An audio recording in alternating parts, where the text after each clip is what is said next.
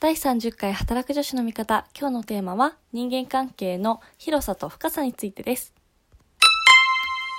この番組は仕事もプライベートも楽しみたい25歳社会人3年目の私の等身大の日々を配信する番組です。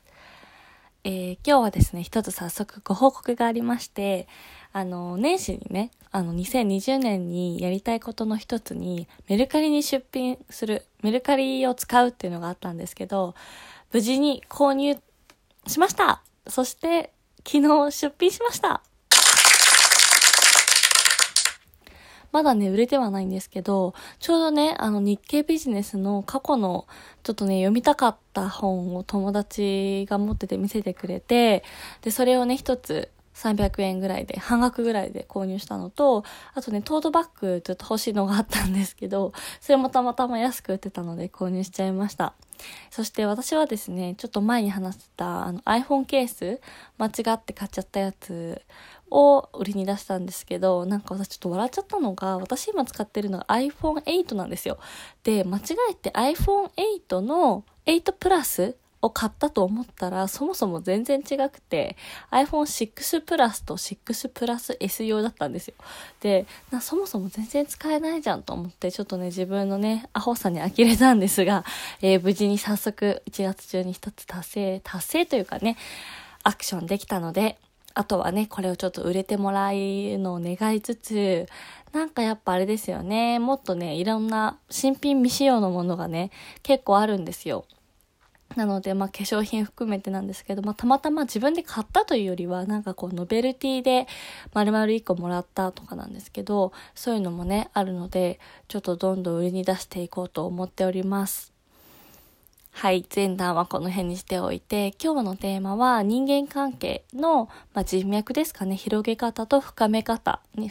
についてお話ししたいと思います。まあ、深め方というか、なんか結構私の中で、その人間関係というか、まあ、人脈を広げる時期と深める時期って結構明確に分かれてるなと、ふと最近思って、割とこう、この去年の9月以降本格的に東京にいる時間が長くなってからは、なんかね、久しぶりにこう人脈を広げてるような時期だなというふうに感じています。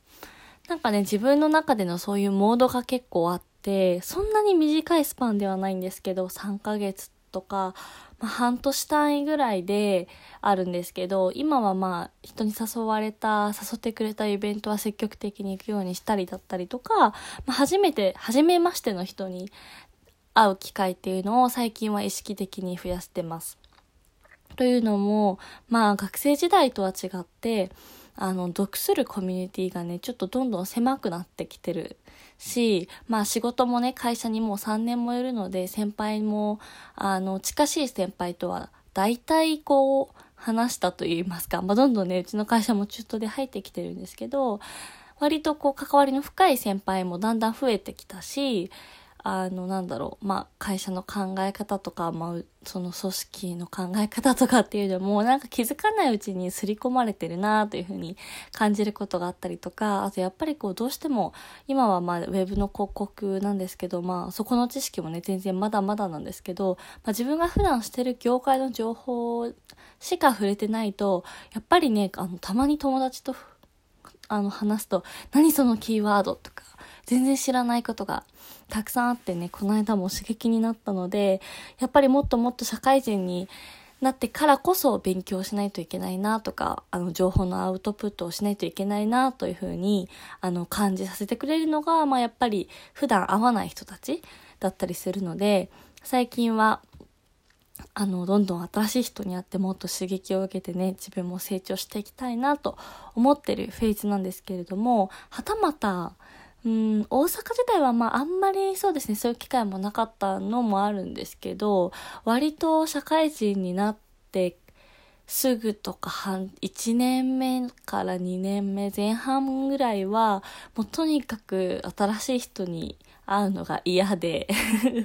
まあ新しい人というか、まあね、日々こう平日多分気疲れしちゃってたので、もうとにかく休みの日は、まあ、自分の時間とか、もう本当に仲いい人とだけ過ごしたいっていう気持ちが結構強くて、改めてその学生時代の友達のありがたさを、あの、身に染みてたなというふうに思います。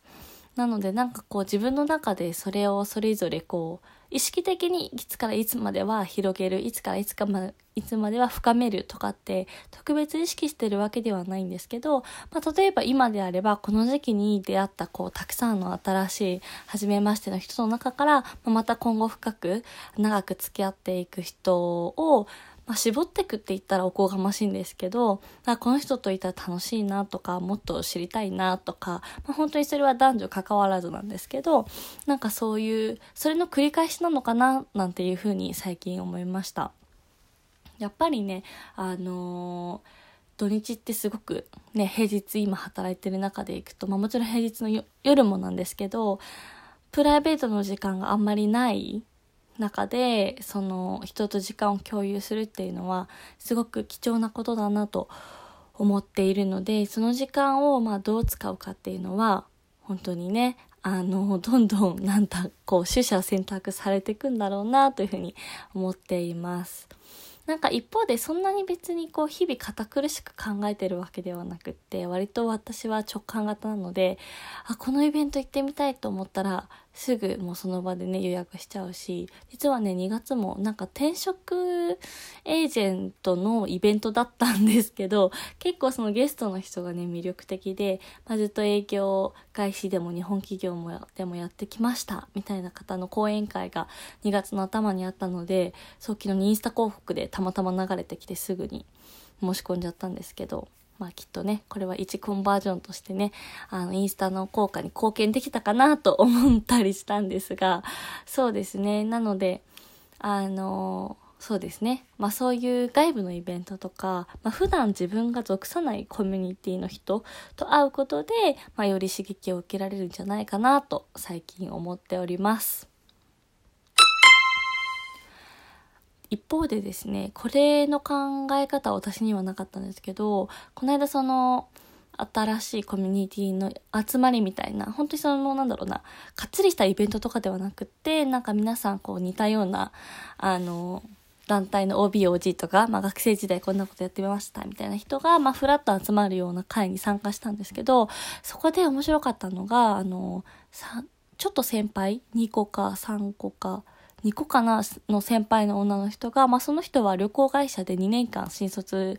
卒業、新卒で旅行会社に入って2年間ベトナムで働いてた女性の方なんですけど、その人が、なんかこう、東京という街は、その、例えば同世代で似たような思考を持って、思考性の人たちとはすぐあのつながれるしチャンスもたくさんあるけど逆にその世代を超えた交流が少ないよねっていうふうに話していて、まあ、確かにそうだなと思ってそのベトナムのこう社会コミュニティはもう0歳の赤ちゃんから80歳のおばあちゃんまでこうなんかこう温かくみんながこうファミリーでいられるっていうようなその感覚っていうんですかねコミュニティがあったみたいなんですけど確かに東京って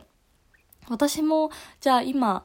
例えば40歳とか、まあ、35以上の女性の方。で、まあ、もちろん会社にはねいっぱい先輩はいるんですけど全然違うコミュニティのそういう人って確かに会ったりお話しする機会ないなとか、まあ、逆に今の10 10代15歳16歳とかね10個ぐらい下の子たちと、まあ、話す機会もないなと思ったりして、なんか、その、人が多くて人口密度はとっこいし、まあ仕事とかいろんな面でチャンスも情報量も多いんですけど、人と人とのつながりっていったところでいくと、なんか結構みんなね、孤独を感じてるんじゃないかなというか、そう感じてたんですよね、私のその、そこにいた友達も。なので、なんかその辺って、なんだろうな、こう、外側というか、表面だけ見てたら絶対わかんない感情だなと思ってそういうこうふっとした時に一つなんですかね自分の深いところにある感情とかっていうのをあの共有すると面白いって言い方ちょっとなんかあの安易なんですけどなんかその人の深さというかっていうのが垣間見れるななんていうふうに思いました。ちょっと話がずれてしまったんですが、まあそんなこんなでですね、今はあの私はいろんな人と会って人脈を広げる時期かなと思っております。もう1月も3週目に入ってしまいまして、あっという間なんですけれども、まああのそうですね、やっぱりやっと自分今の部署に来てやっと3ヶ月4ヶ月か目に入ったんですがやっとこうペースがまだまだですがつかめてきて少しは自分でこう回せるようになってきた領域が広がってきたかなっていうような気がしてます。やっぱりね一通り案件とか仕事とかね一連自分で回してみないと分かんないことも多いですよね。と言いながらだんだん眠くなってきたので今日はこの辺で失礼したいと思います。えー、今日は月曜日の夜ですが、皆さん今週も頑張りましょう。それでは今日はこの辺で失礼します。ありがとうございました。